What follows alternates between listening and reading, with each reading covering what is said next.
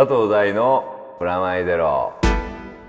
はいこんにちは佐藤大です。こんにちはフラワーネット編集長杉山です。今回はなんと番組が2周年らしいですよ。そうなんですね。ね。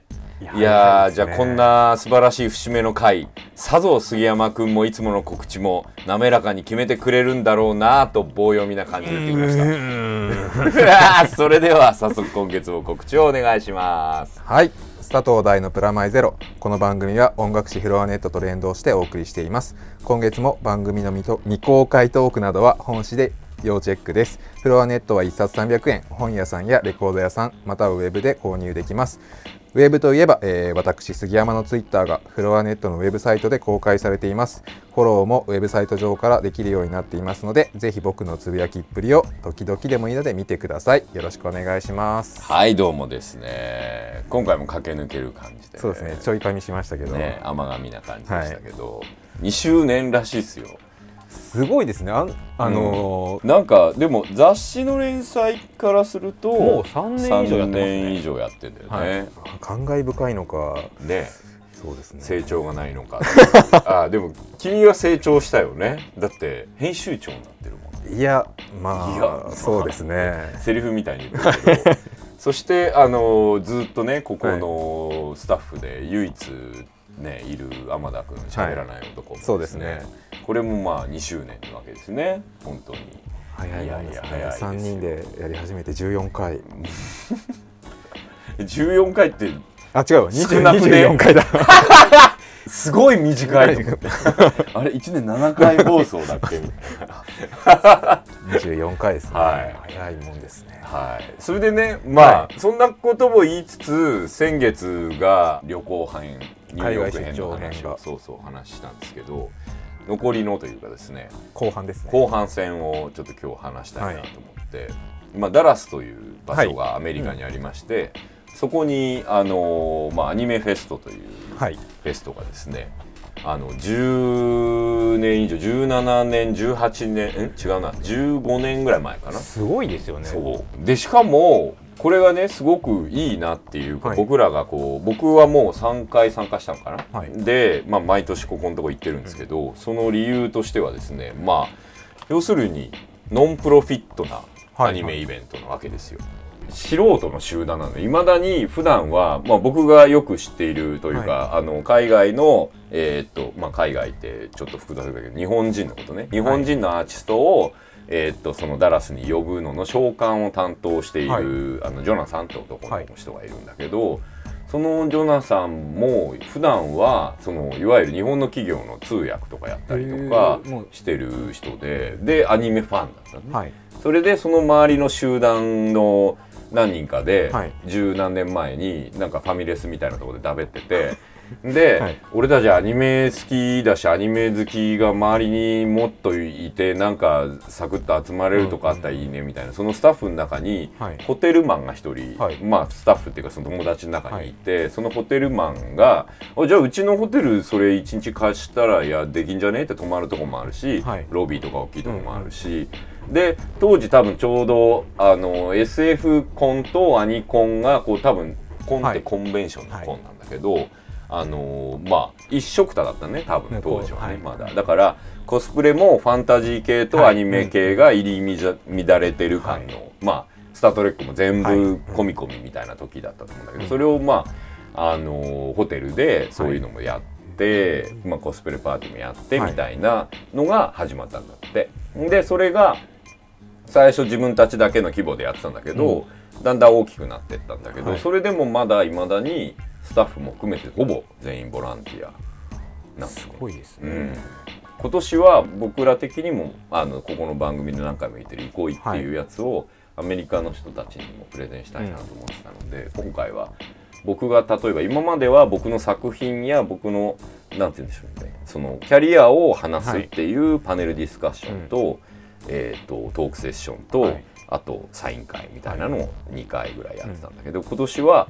もう自分からプレゼンするっていうか「憩い」というプロジェクトがあってみたいなので、あの草野君と西島君で、はい。ここでもねはい。出てくれた2人のアーティストの作品を紹介するみたいなつもりで行った、はい。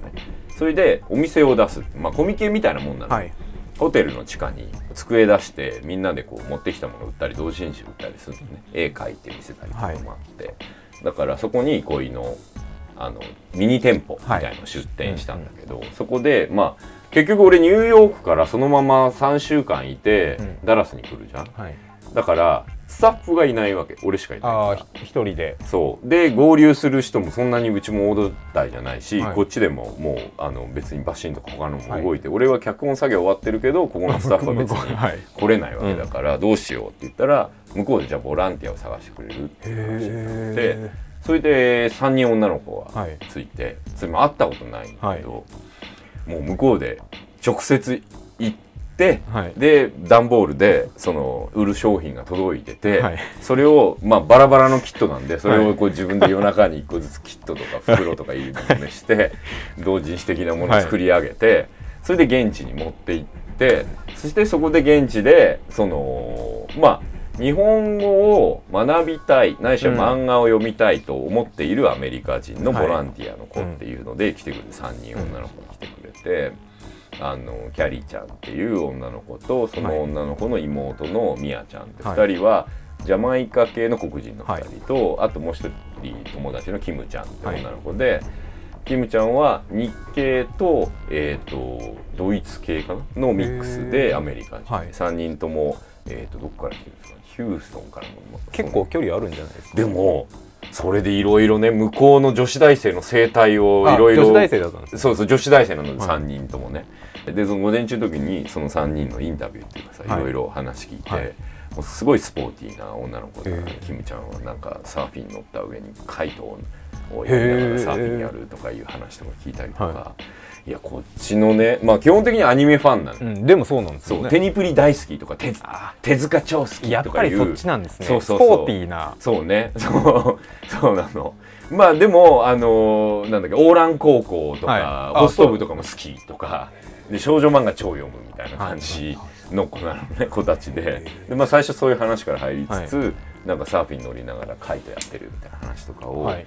まあいやなんせね大陸でかいから、はいその多分ね1時間半から2時間ぐらい車でぶっ飛ばしてきたんだって、はい。ヒューストンから。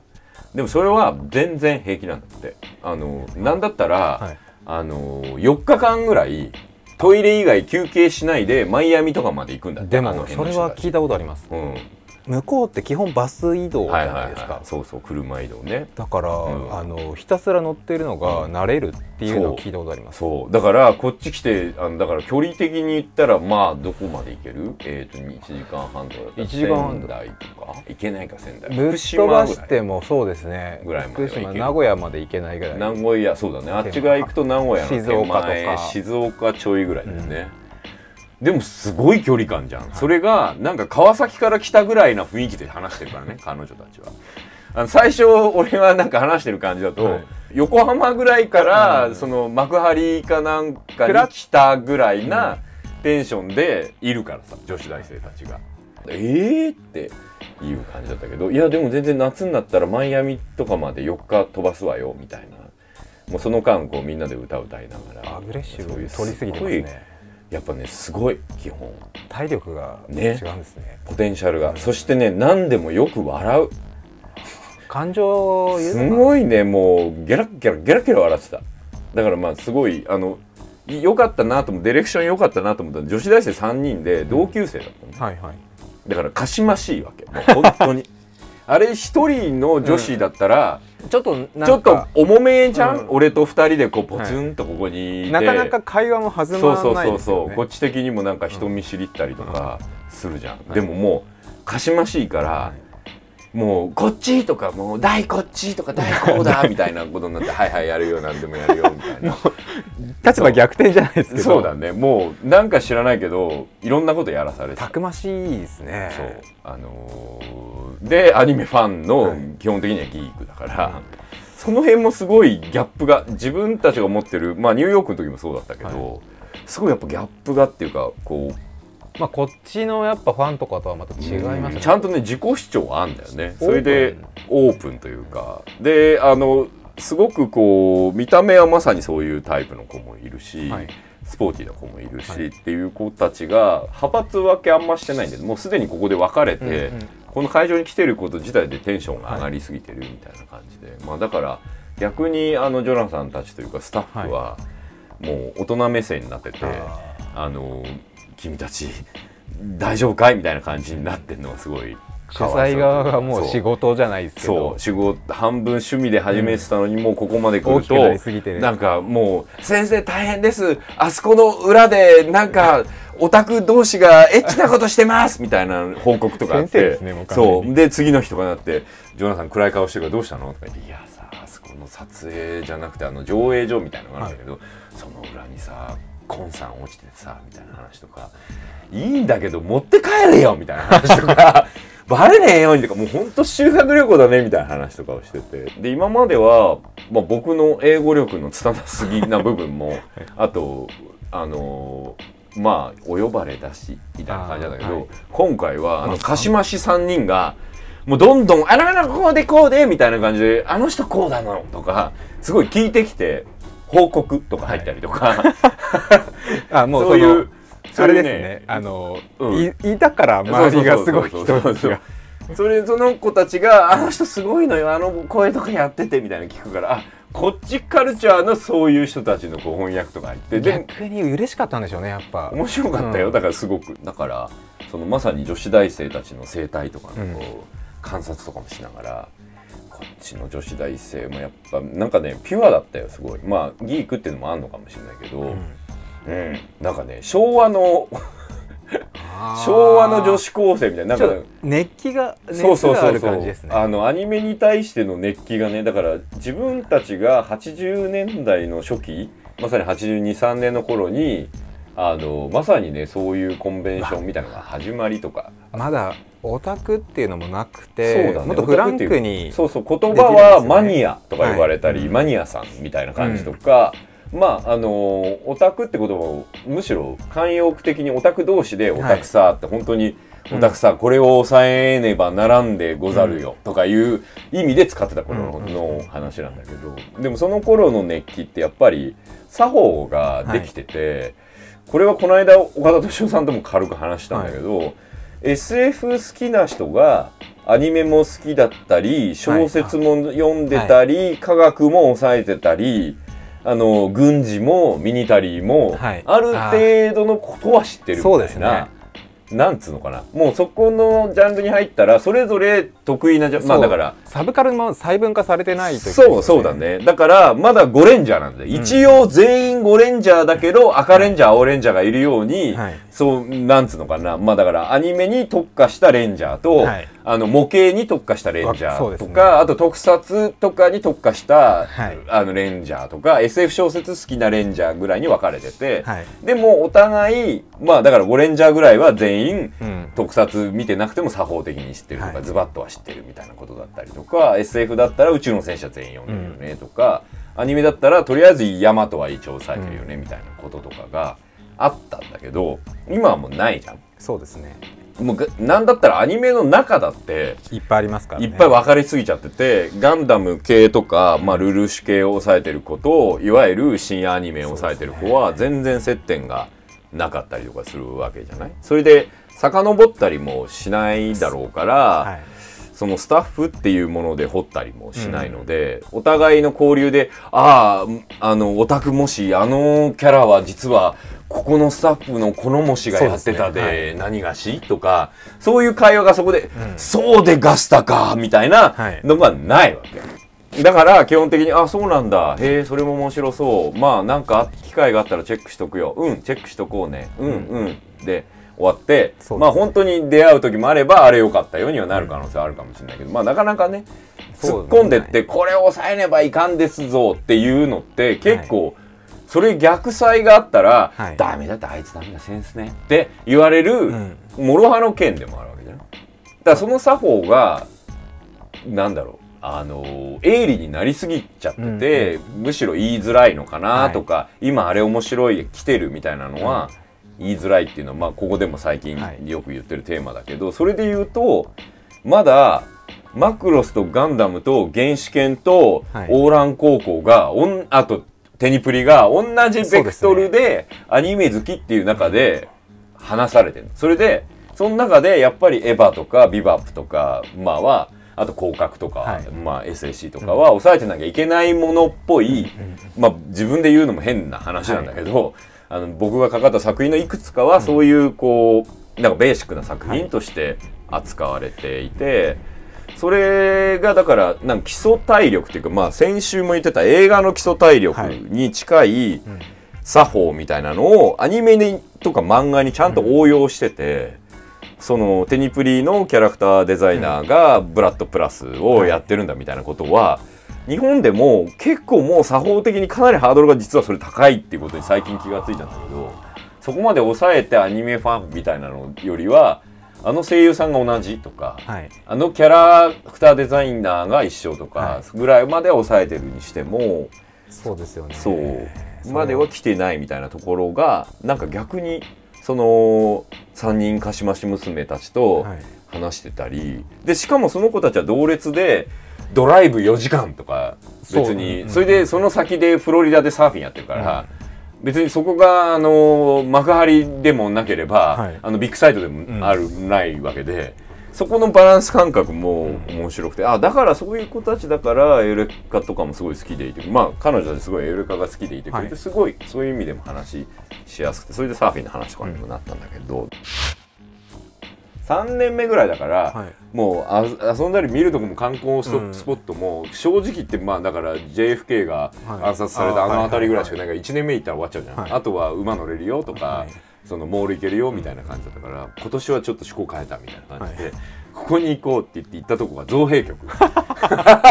いやそれいいですね。面白いでしょ、あのねなんかワシントン DC とえーっとダラスにしかないんだって、まあ、だから要するにドルを印刷している印刷所っつうのはアメリカには2箇所しかないっていううちの、うん。まあ、1箇所に行ったわけですまあ日本でもだってほとんどないですからないよね。でも面白いとこはさ日本でそういうとこで見学できるのがよくわかんない。できないできない。です。確かね、聞いた話だとうん。基本的には言わないでおいて印ど刷所どこでかもしんないでしょ噂で聞いたのはとかの一部があるっていうそういう。へえすげえ都市伝説本当かわかんないですけど。へでそこはだから誰も入れないっていうそういうルームがあってえすげえじゃあ紛れ込んだら。いやなんかもう普通のその社員でも知らなかったりとか。カリオストロの城的なそうそうそうそう。ね強盗殺的な展開じゃん。展開としてそうですよ。うん。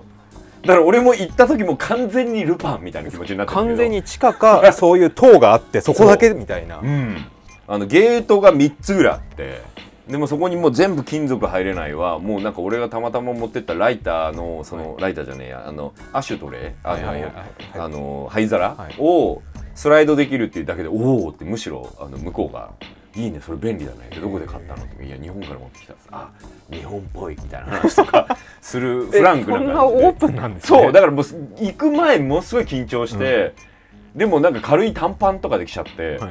あの行こうと思ってるの造幣局っつった瞬間にこの格好まずくねえと思ったんだけど、はい。全然なんかラフな感じで5人ぐらいでそっからなんかバンみたいなそれもなんかもう刑務所の中移動するようなバンかなと思ったら、割となんかこうなんだろう国際工業環境観光ぐらいなバスみたいなのへでー。ちっちゃいので行ってで奥入って。観光地になってそう観光地なの。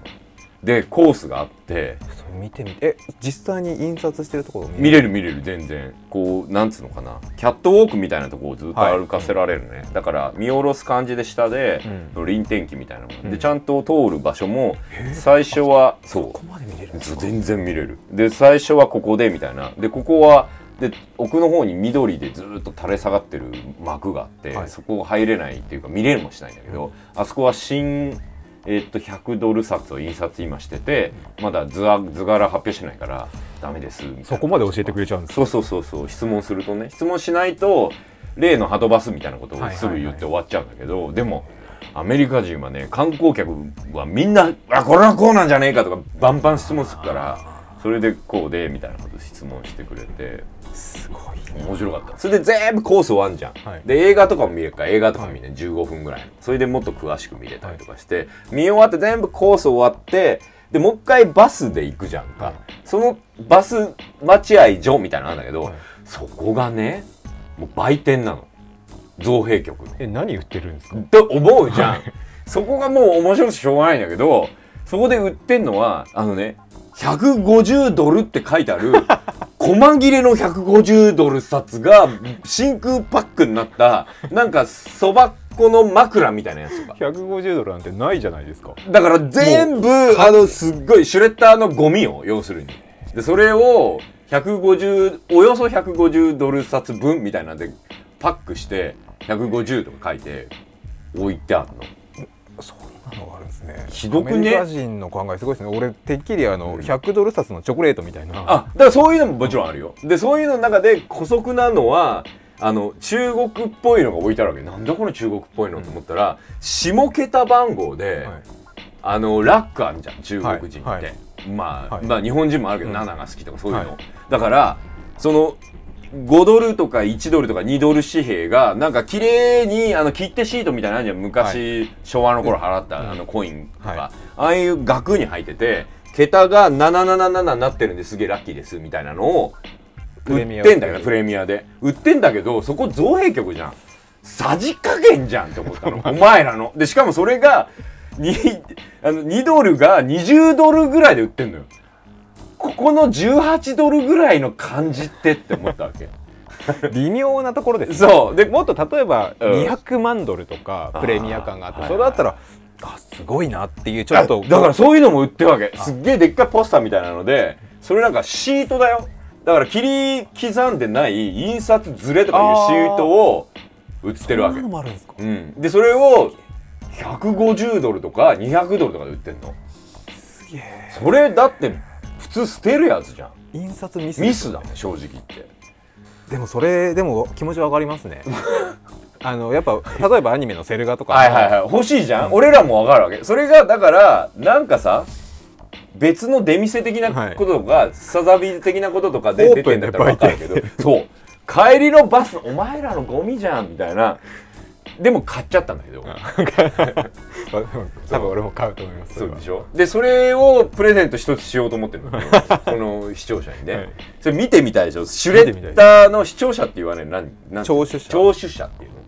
そのユーザーっていうの、はい。にこの2周年っていうこの、はい。あお踏めた。初めてあのユーザーにプレゼントっていうのをこうやってみるあえてオープンに。オープンに。今までひた隠しにしてきたかのようにここだけで完結してきたものを。そう。っていうのをなんかねここでその150ドルのシュレッダーパックってやつがあるんだけどそれをねこうぜひ1名ですよ。これはもう1個だけ買ってきたんで、それをこうプレゼントしてみたいなとへ思うんですけど。でなんせねそれすごい面白かったよやっぱり。あのアメリカって感じもしたし、うん。それでその時ね面白知識これここからうんちくね、はい。そこでそこの造幣局うんちく。え造造幣局うんちくそう、はい。あの1時間半ぐらいのツアーの、あのアメリカの紙幣って数字が決まってんじゃん、ではい。数字がつくまではまあ要するにゴミなんだって。まあ紙なわけですよ。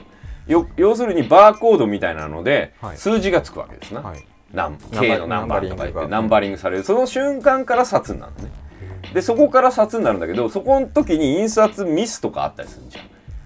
と番号が一緒そうそこより手前だったらこうやってほらうん。切り刻んだりゴミにしたり、い、ろんなことできるんだけどそっから先は1個間違ってるとはい。前後とかすっげえ困ることになっちゃうじゃんか。そうですね、うん、同じずずれちゃうじゃん、そそういう時どうするかっていうとそういう時そのずれてる桁のところの印が分かるように最後のとこにグリーンのスターがプリントされてんだって。えそのミスのところ。あミスっていうかそれ差し替えたよと。それはミスプリがあったから、いはい。そこの番号を間埋めるためだから232425って来た時に24がダメだったら23グリーン星25ってなるっていうその1個のグリーン星っていうのが、あの無作為に起こるんだって。でそれがあのアメリカのドルの中ではまあだから縁起物的なやつでグリーンスターみたいな感じで言われてるらしいんですよ。そんなにラフなんですか？ね。ででそれを聞いた上で売店に行くとグリーンスター売ってんだけど、ああそれが欲しくなるってそう。でバカ野郎ふざけんなって思ってちょっと買いたくなったんだけどこれを買っちゃダメだって。しかもそれさじ加減でやってミスプリいくらでも起こせる、君たちのさじ加減じゃんみたいなそしてやっぱり世の中にも出回ってるそうなんですよ、だから1ドルとか5ドルとか2ドルのグリーン星は結構だからそこでいっぱい作れんじゃんって思うじゃん、そっから発信じゃないですか。そう。で大体だってそれを10ドルとかね、15ドルとかで売ってんだからそんなの印刷代から暮らしてもプラスになっちゃうじゃんとか、でやっぱりじゃあ20ドル以上の札でグリーン星があったら、これ特に100ドル札でグリーン星はもう本当に出回るから、あんまないわけじゃん、でこれ本当ラッキーだとか思ってその後からまあ1週間ぐらいいたのかな、7 10日間いたうちの3日目ぐらいに造幣局行ったから、そこから7日間、はい。お金使いながらずっとグリーン星グリーン星と思ってい。たの。でなかったわけ。でやっぱりまあそれ全然ないんでやっぱりなと思ったんだけど、一番最後に買ってそれでそのジョナサンにジョナサンに今までのトータルであの借りてた分とか言って、はい。生産そう生産とかやってた時の1枚に入ってて。へえ。20ドル札で「うわやばい!」とか「超ラッキーだ」って言ってそのジョナサンごめん」っつって「これ俺持って帰っていい?」っつって。それ持って帰ってきたんだけどこのグリーンスターそれもだから造幣局豆知識なんだけどだからなんか今後海外旅行とかもそうですね。あの杉さんも行くだろうから、あのアメリカとか行った時には、ますそのグリーンスター見つけたらうわ超ラッキーと思ってそれちょっと気にしたこと全くやっぱなかったですね。俺もなかったその昔それ10円玉でギザ銃とか。あああった。そうそういうのそういうのそういうの。あと半ズレのなんとかみたいなのとか。そういうこうギークの走りみたいなさ、うんそういうので言うと結構なんか男の子萌えしたんだよね。なんかまあ。さすがジョナサンオタクだけあって造幣局行ってで俺とか本当に途中で「うおゴート札」とか「カリオストロの城のようだ」みたいなそういうはい。話とかを絶対俺もそうなりますね。そうジョナサンと二人で「これだよねあれ早尾のやつで、はい。そうそうそうそうその話」みたいな感じのことしてたりこれ広角で使うんだったらやっぱこのバーコードのデータを盗むって感じかなとかそういう話とかすごい。そしてあれでしょ今後ねまあこれから今秋口ですけど、はい。年末に従って僕はね今年の春先ですか、はい。2月か3月ぐらいにはい。杉山編集長とはい。超盛り上がったはい。箱根駅伝の話、はい。で俺はあの時はほら戸ざまだったんで、はい外角かはらい。茶化したところで終わって、確かその時の放送のな後半ぐらいかなんかにこう今年は一緒に見ようみたいな話したよね。はい。しましたね。そろそろシーズンらしいじゃない？始まりました。あの 僕の季節が始まったから、ね、もうすでに一回燃えましたから。あそうらしいね。だからそれ聞いて、あやべえ乗り遅れると思って。ちょっとだから今年はプラマイゼロで、はい箱根駅伝を応援しようそう。そううそうそう。ちょっとだから俺も僕ほらあの皆さんと同じというか、はい。スタンス的にははい。色眼鏡そうですよね。まあ大抵 色眼鏡で見られることが多いので。そう。だからあと泣きたい人の見る何かみたいなイメージもあるじゃん。まあ泣けますね。こういう2つのイメージが今箱根駅伝に対してあるんですよね。だからちょっとそれも含めてあの編集長とはい。学ぶ箱根箱根駅伝っていうのをここからちょっとミニシリーズとして、はいあの来年の連載連載ミニシリーーズとしてやっていこうと思ってるんですけどとりあえずこのえーっと11月号。そうですね。10月オンエア11月号でチェックするあたりはどの辺まず10月から始まるんですよ。なるほど。シーズンが、なるほど。でちょうどまあオンエアしてる時にはもう終わっちゃってるんですけど、うん。最初の三大駅伝っていうのがありまして、なるほど。はい。出雲全日本箱根という。その最後の箱根がね、はい。やっぱそこそこなんですね。ここが一番最初。で,、はいはい。で出雲。うん出雲。ちょうど10月12日。なるほど。走って。はい。ちょうど終わったんですけど。そこでうん。今年のまず出来栄えを見るんですよ。チームの。いいですね。専門用語っぽいですね。出来栄え。はい。しかもそこはマニアックな話をしてしまえばうん。箱根よりも全然短いので。おお箱根大体20キロぐらい走るじゃないですか。はい一区間走るんですけど出雲は大体8キロとか10キロなので。あ短っまずは夏にどれだけ絞ってこれたかっていうところを。うんもうああなるほど。夏から。前シーズンの反省を踏まえた夏どうなってたかそうなんですよ。結構そこからが駆け引き始まるんですねちょうど。はいはい。面白いつピークをを持っていくのか、はいはいはい。選手たちもそんなしょっちゅう走ってばっかりで疲れたままでもいけないし、学生だしね。そうなんですよ。本業もあるしね。根拠もあります、うん。あとはうん。ちょうどうん。箱根駅伝に向けての予選もあるのでそれ何その予選予選っていうのが毎年箱根駅伝あると思うんですけど、はい。えー毎年10位までは本大会そのままシードで出れるんですけど、うん。それ以下は予選を勝ち抜いてこなくちゃいけないんですよ。なるほど。シード権とか言ってギリあああれあれそれかはいはい俺もちらっとこう正月にねチャンネル変えるたまに見だから箱根駅伝の面白みとしては優勝だけじゃないんですよ。その翌年のことまで見なくちゃいけないですし、はいはいはい。あとはいつ何があるかわからない、箱根駅伝は。リタイアっていうドあラマがあるので。はいはいはいはいはい。ね。うん。去年は結構ドラマがあって、名門と言われた駒澤大学が。うん。そっから聞いてこう。名門っていうのは何何を言うの？それはえっと何年どうしたらとか、あそういうのこと？名門やっぱ、うん。あのスポーツなので、で4年大学生も4年しかないので、うん。毎年やっぱ変わっていくんですけど、うん。ここ最近強いところがやっぱ名門って言われているのが普通なんですけど、うん。あとは昔からもう何回毎年出場してるようなところも名門。ああなるほど。えっと甲子園でいう PL そうです。PL なだったりとかとあと最近だとあの星稜とあかー星稜とか。はいはいはいはい。パッドでのすごいやつが出てそこからやっぱ強くなっていくみたいなのもあるので。あ横浜みたいそうです。な感じああなるほど。でまあこ最近ではやっぱその駒澤が3年前まで4連覇をしてたりしたので。おお名門って言われておあとはやっぱえー歴史があるのは早稲田とかなるほど。あ日大それちょっと聞いたことある。日体大とか。あその辺聞いたことある。その辺は俺中も央大学。うん。はその辺がやっぱ今いはいはい。名門って言われてますね。それはもう歴史プラスプラスあと実績がやっぱコンスタ3ントに。年以上ぐらい。2や年ぐらいじゃまだ言われない？最近だと,、うん。えー、と中央学院大学っていう、はいはいはい。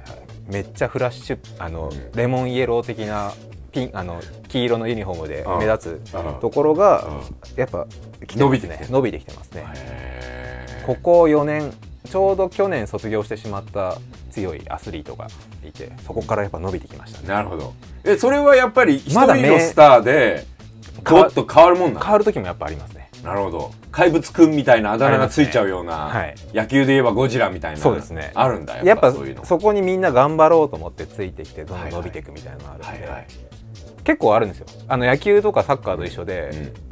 エースが2人いるようなところとかあとは全体的に強い。ごめんごめん。あのちょっとハイブローになった。あの、駅伝ははい。何人でやってんの？もうごめん。そっからあ行こう。のそれはもう大会によって違うんですよ。ほらほらほらほらわかんないじゃん。俺毎回56人で同じ体でやってるのか箱根はうん。10人です。それでたすきで一人ずつ、はい。で区間とか呼ばれるやつでそのね区間もまたね いろいろあるんですよ。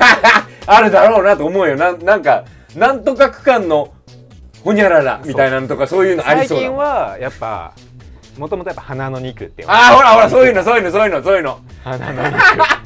そこはもうエースが集まる場所と 分かってきた。面白いね。そういう見方は結構面白くてうもともとそれでうん。うん。3区って割と重要視されてなかったんですけど最近は3区つなぎの3区が 重要視されるようになってきて面白い面白い。はい。エエース級が結構集まるようになったりとか。はいはいはい。それはでもさ大会によって違うってことはそれは箱根オンリーに場合においてのそうです。呼び方呼び方花の肉っていうのは箱根の呼び方そうです。大体出地雲形によるもんね地形そうですね。地形とあとは区間の距離がやっぱえ違うの？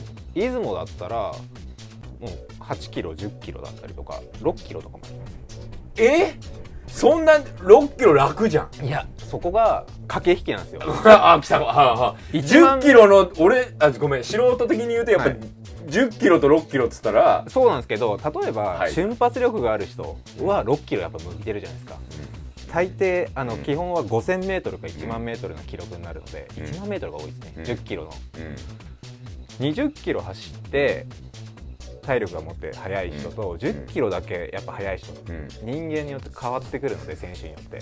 そう。その駆け引きはでかいですよ。あじゃあやっぱそこで例えばほら F1 でいうタイヤ交換的ないや違います。監督による その考え方ですね。あなるほど。サッカーでいうとこの監督に近いんだ。監督あのどれを誰を使っていくか。ああなるほど分かった野球に近いな。野球打順打打順みたいなことか。あの例えば右ピッチャはいはいーかはい。はいら左にしようみたいな,、なるほど。だから距離が短かったらこいつだろうみたいな。なるほどなるほどなるほど。それの方が分かるな分かってきた分かってきた。でじゃあその出雲はちなみに何人で走る6人です。短はあで出雲は結構エースを、えじゃあ大学ごとに出てるわけじゃん？じゃあその大学ごとのチームで6人の時と10人の時で出てるやつ違うよね？全然違いますよ。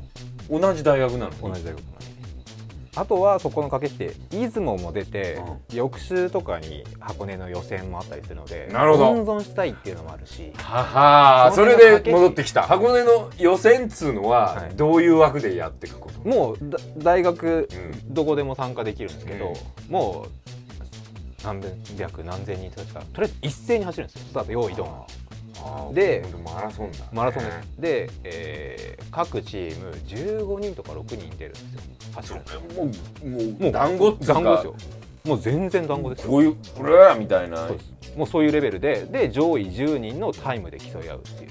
それすごい運が左右されない？いやそんなことないですよ。もうだったからみんなとりあえず十何十走って16人チームでとりあえずみんな早くというか全力で走るじゃないですか。で上位10人分のタイムの合計。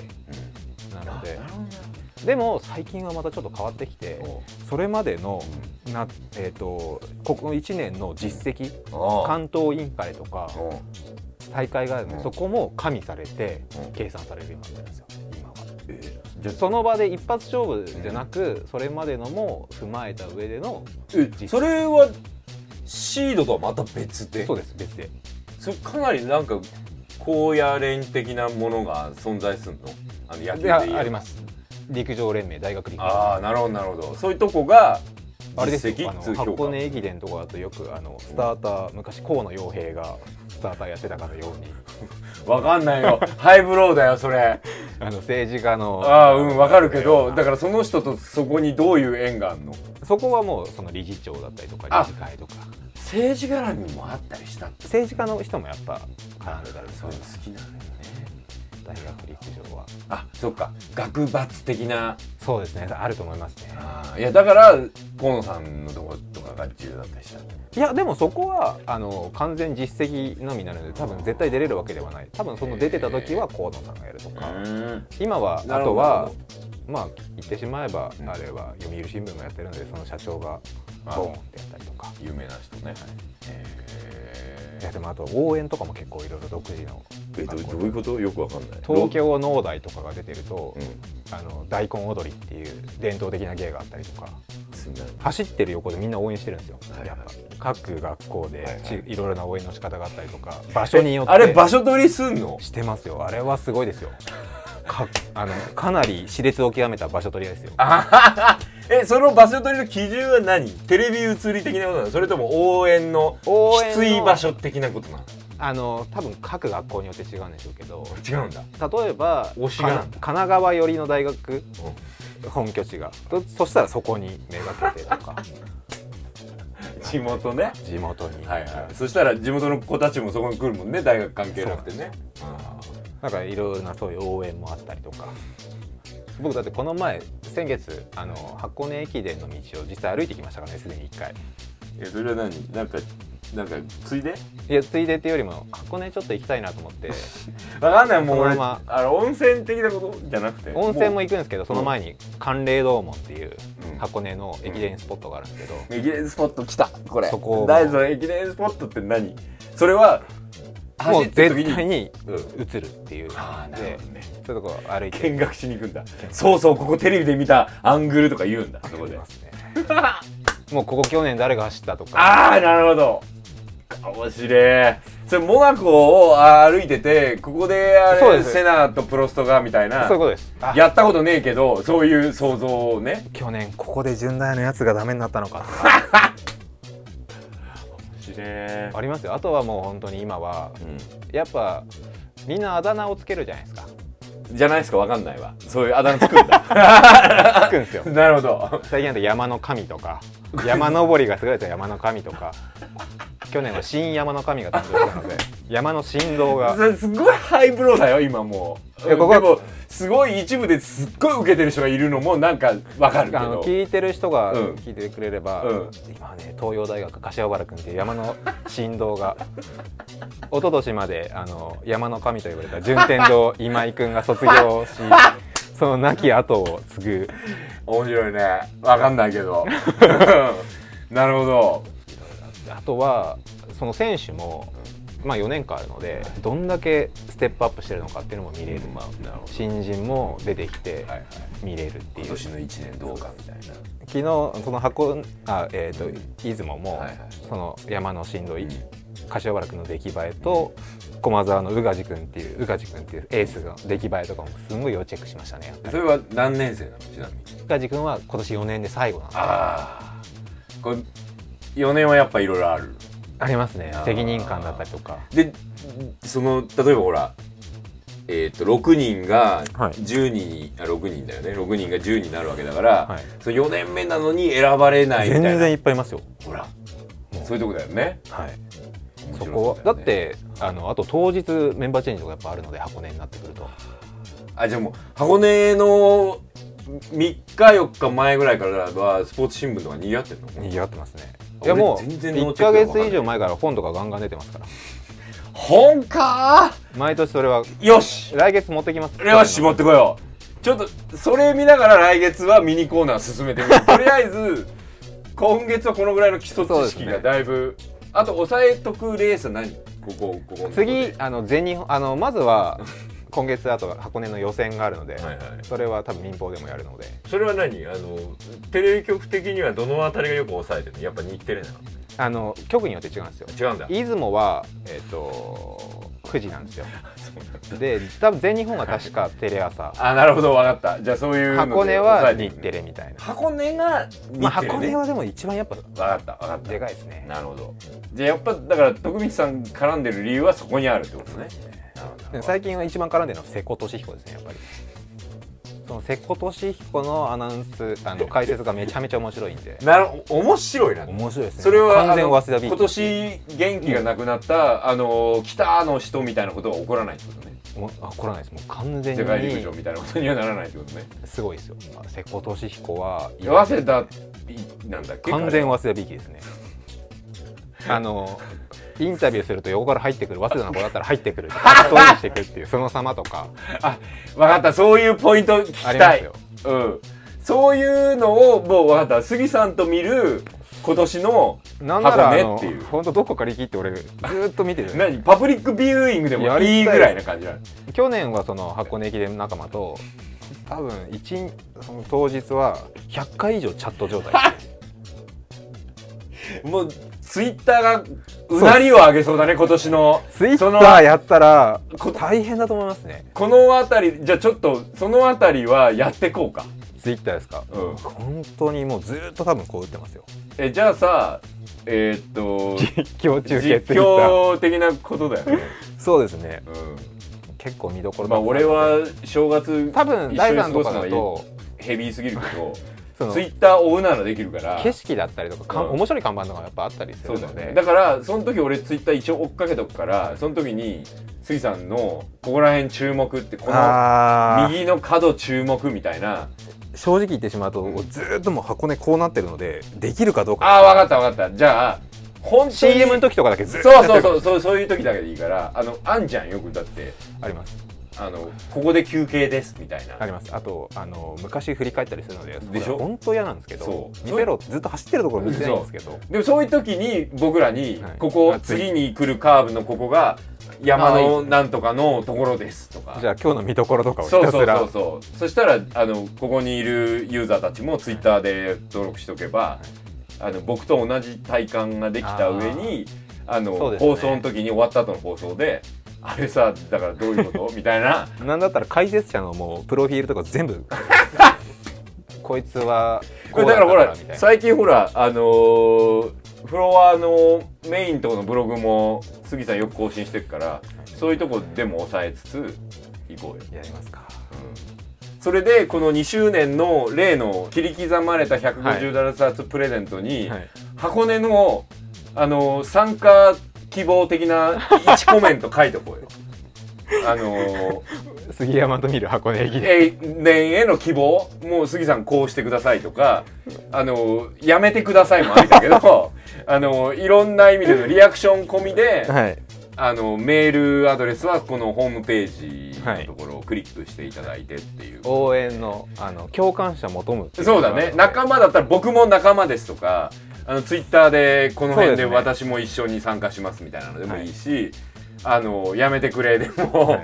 いいしそういうリアクションプラス150ドル切り刻まれたプレゼントではい、これならちょっとこういい感じかなということで2周年盛り上げていきたい、はいまあそんなねあのツイッターも含めて、はい。えっと番組も、うん。えーフロアネットのホームページから見れるので、はい。そこはフロアネットのあのホームページ、うん、www. えー flor-net.jp はい、を見ていただければはい、見れます。見れるし、はい。えー、とクリックしてあのとべあのポッドキャストの時も行き共ますし。できます。はい。